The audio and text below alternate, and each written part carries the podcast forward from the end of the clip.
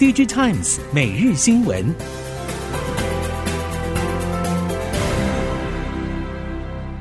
听众朋友们好，欢迎收听 DigiTimes 每日新闻，我是翁方月，现在为您提供今天的科技产业新闻重点。首先带您关心。台积电在八号举行的董事会正式宣布，在德国德勒斯登设立十二寸厂，仿效熊本厂合资模式，携手博士、英飞凌和恩智浦共同投资成立欧洲半导体制造公司，主要锁定汽车和工业市场。对台积电来说，在德国设厂的挑战与困难度与美国不相上下，至少有五大显而易见的问题有待解决，包括高营运成本、低建厂效率、人力短缺、强悍工会组织以及政府补助承诺等。设备业者认为，台积电目前正在遭遇美国建厂困境。接下来，德国建厂虽然有合资伙伴共同解决工会、营运成本以及效率低落等问题，但如果欧盟与德国补助又跳票，到时台积电又将进退两难。华为八月初举行的二零二三年度开发者大会，透过最新鸿蒙作业系统 Harmony OS 4的智慧语音助理小艺，展示 AI 大模型在手机应用层面的能力，率先将大型语言模型引入手机，未来将延伸到电动车等应用。尽管在大会上华为并没有发表硬体新品，但华为常务董事暨终端事业群执行长余承东却高声宣示，华为的旗舰型手机正在卷土重来。名列美国制裁黑名单的华为，以华为云开发的盘古大模型三点零的竞争优势回归高阶五 G 市场。不过，日前外媒追踪华为携手中兴打造五 G 晶片的报道，也可以看出华为在布局大型语言模型手机的同时，仍然面临通讯能力与算力要求的挑战。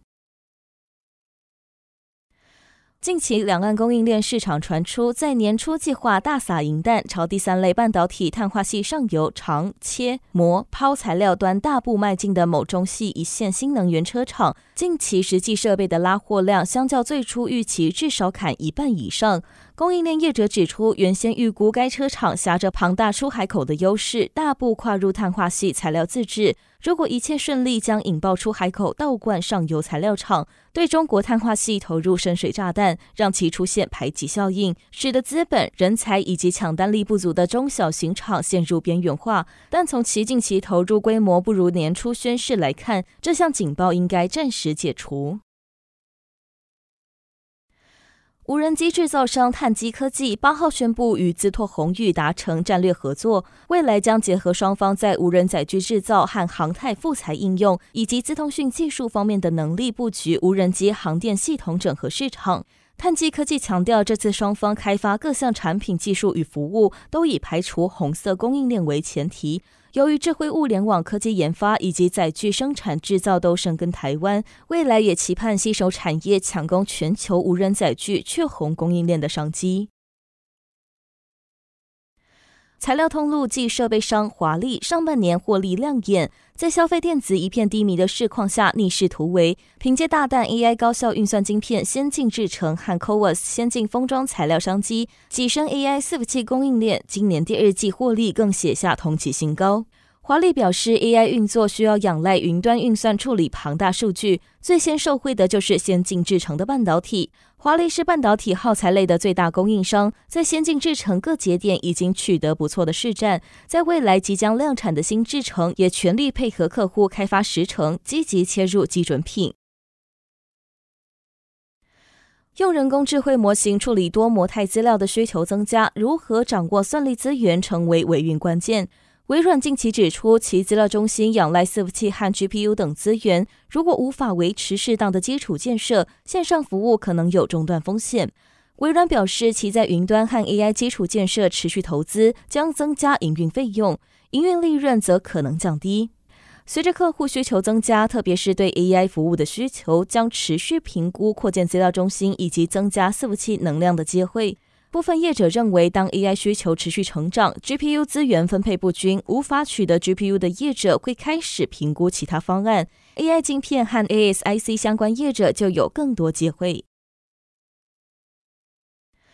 中国内需市场疲弱，尤其上游记忆体原厂从去年市况反转后库存满售，现货市场大量倒货。由于国产业者强化采购能力，积极进攻 DDR5 中高阶消费性市场，导致价格快速崩跌，台厂面临价格夹杀的压力大增。不过，记忆体模组业者威刚认为，近期整体低润市况转趋乐观，部分客户对低润价格接受度也相对较高。看好记忆体产业从五月开始朝正向发展，近期陆续展开备货记忆体库存，对产业长期发展保持乐观。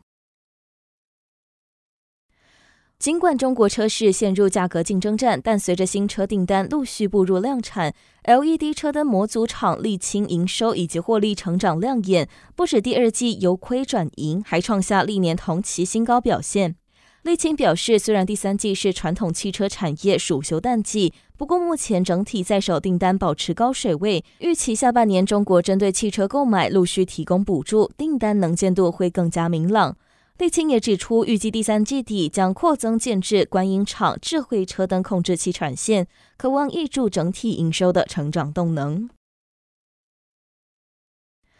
长期致力于客户平衡的伺服器 ODM 厂韦颖指出，如今已经看见均衡策略的成效。第三大客户如果按照目前成长趋势，渴望在年底前贡献营收百分之十以上。韦颖不愿透露客户名称，不过业界指出，韦颖的第三大客户是 AWS。此外，市场盛传中东将在明年新建新的资料中心，并以 AI 伺服器为主，企图成为该地区的 AI 中心。而纬颖将是伺服器供应商，主要是因为该客户有意采取两厢式静默式散热方案，而纬颖也曾经和微软共同开发静默式伺服器解决方案。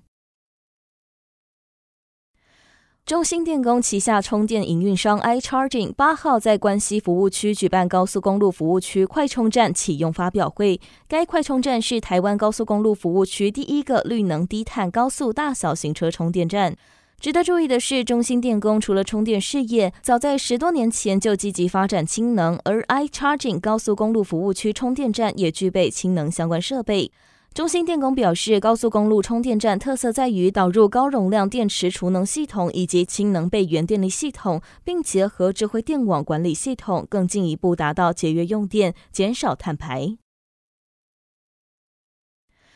终端产品过剩正在压低电子零组件业绩。今年四到六月，日本八家电子零组件厂中有七家获利陷入年减状态。多数厂商业绩不振的原因是终端产品需求下滑，而中国品牌手机与 PC 厂正在削减零组件库存，在四到六月达到最高峰。即使日元汇率对于结算有利，却还是难以抵消手机长期销售不佳以及资料中心投资减少的负面影响。目前只能期待手机市况恢复以及电动车相关需求足以支撑。印度对外贸易总署日前突然宣布，禁止在未经许可下进口笔电、平板等 PC 产品。虽然之后再度宣布相关限制延后三个月施行，但对于供应链业者而言，前往印度设立产线势在必行。而申请事项后续如何进行人员招募、训练，甚至供应链的重新规划等，才是需要加紧配合的部分。和硕董事长童子贤日前表示，印度的做法跟以前台湾限制汽车进口一样，目的都是推动在地化制造。他也提到，印度当地工厂不会只生产单一产品，一定会配合当地政府政策调整。